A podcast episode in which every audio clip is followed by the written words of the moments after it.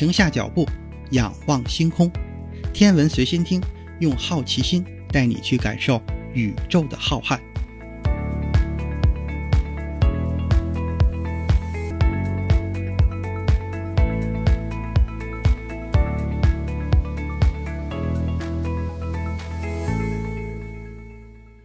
心如宇宙大，世界全装下。本节目由喜马拉雅独家播出。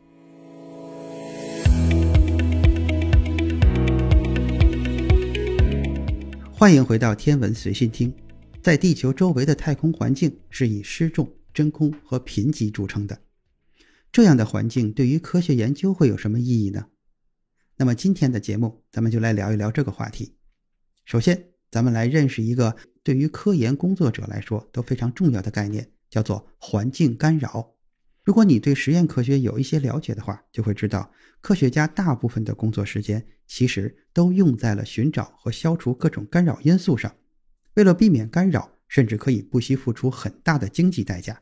比如说，北京的地铁十五号线，它其实就是一条断头的地铁。这条线路本来是想从东向西修到中关村附近。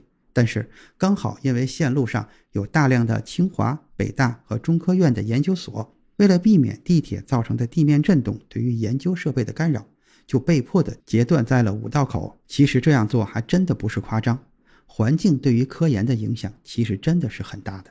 除了让实验做不出来有价值的研究成果之外，历史上甚至还有让科学家家破人亡的例子。在18世纪，有一位法国的天文学家叫做让地。观测金星凌日这个天文现象是他的一个重要的研究领域，但是金星凌日现象又非常罕见。它罕见到什么程度呢？它每隔一百四十三年才会出现两次，而且这两次之间仅仅相隔八年的时间。本来让地的运气是不错的，在整个十八世纪仅有的观测机会都让他给赶上了。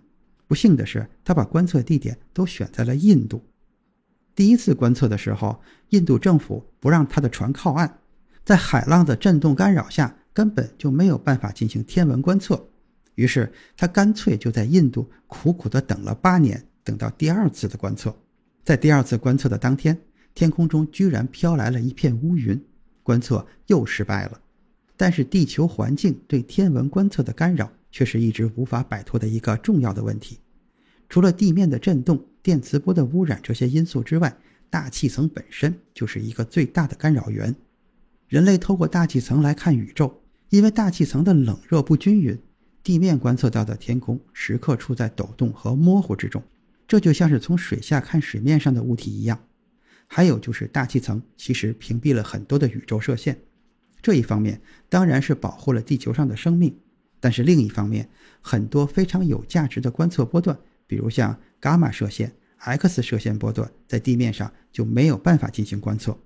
说到这儿，太空环境的一无所有，恰恰是给卫星提供了环境的优势，因为这刚好可以帮助很多的科研观测摆脱地球上的环境干扰。一九四六年，美国天文学家莱曼斯皮策写了一份报告，叫做《大气圈以外的天文观测优势》。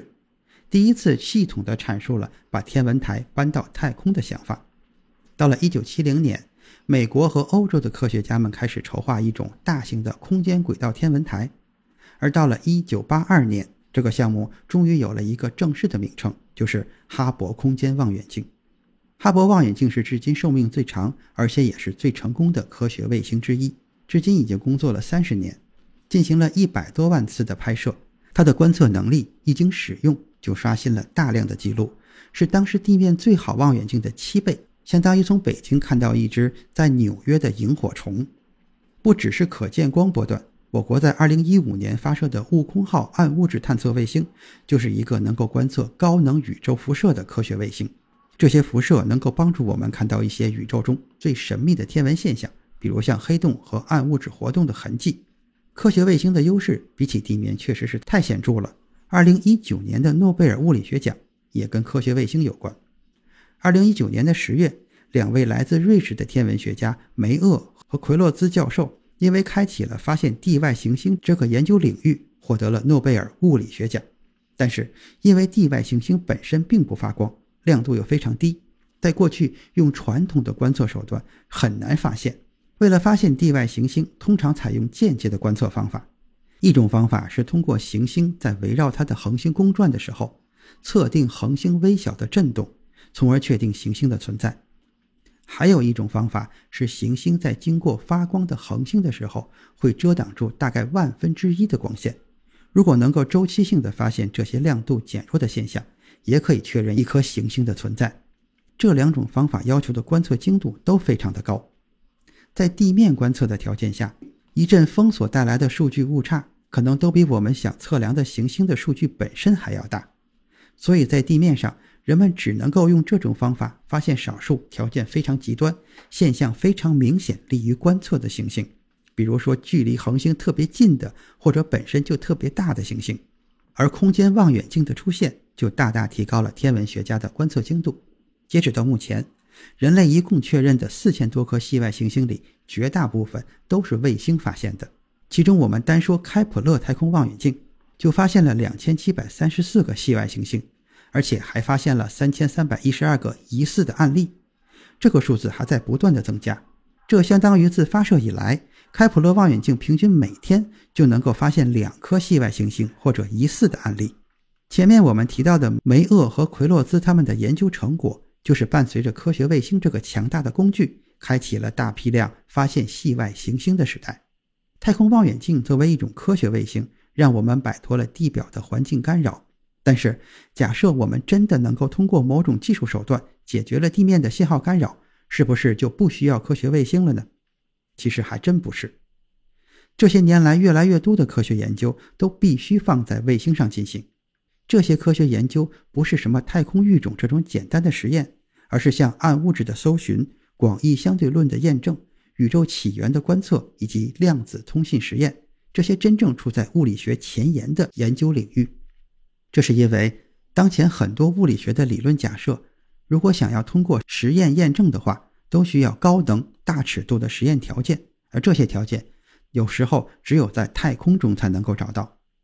二零一九年的九月二十号，我国潘建伟院士领导的团队与国外合作者一起在科学杂志上。发表了关于量子纠缠现象的最新研究成果。这项研究成果的主要实验工作就是通过我国在2016年发射的墨子号科学卫星完成的。要说天文观测还好理解，那为什么物理实验也要拿到卫星上来研究呢？这是因为潘院士的研究主要是想通过实验来验证一个希望统一量子学和广义相对论的前沿理论模型。这个模型就必须要通过卫星的实验条件。根据这个模型的推测，处在量子纠缠下的一对光子，如果其中的一个在光源的附近传播，而另外一个穿过地球周边引力场形成的弯曲时空，这对纠缠的光子就有可能变得不那么纠缠。如果能够通过实验确实的观测出这种变化，那就一定程度的验证了这个理论模型的正确性，从而向量子力学和广义相对论的统一。也就是这个现代物理学的终极目标又推进了一步。关于太空环境，咱们就先说这么多。今天的天文随心听就是这些，咱们下期再见。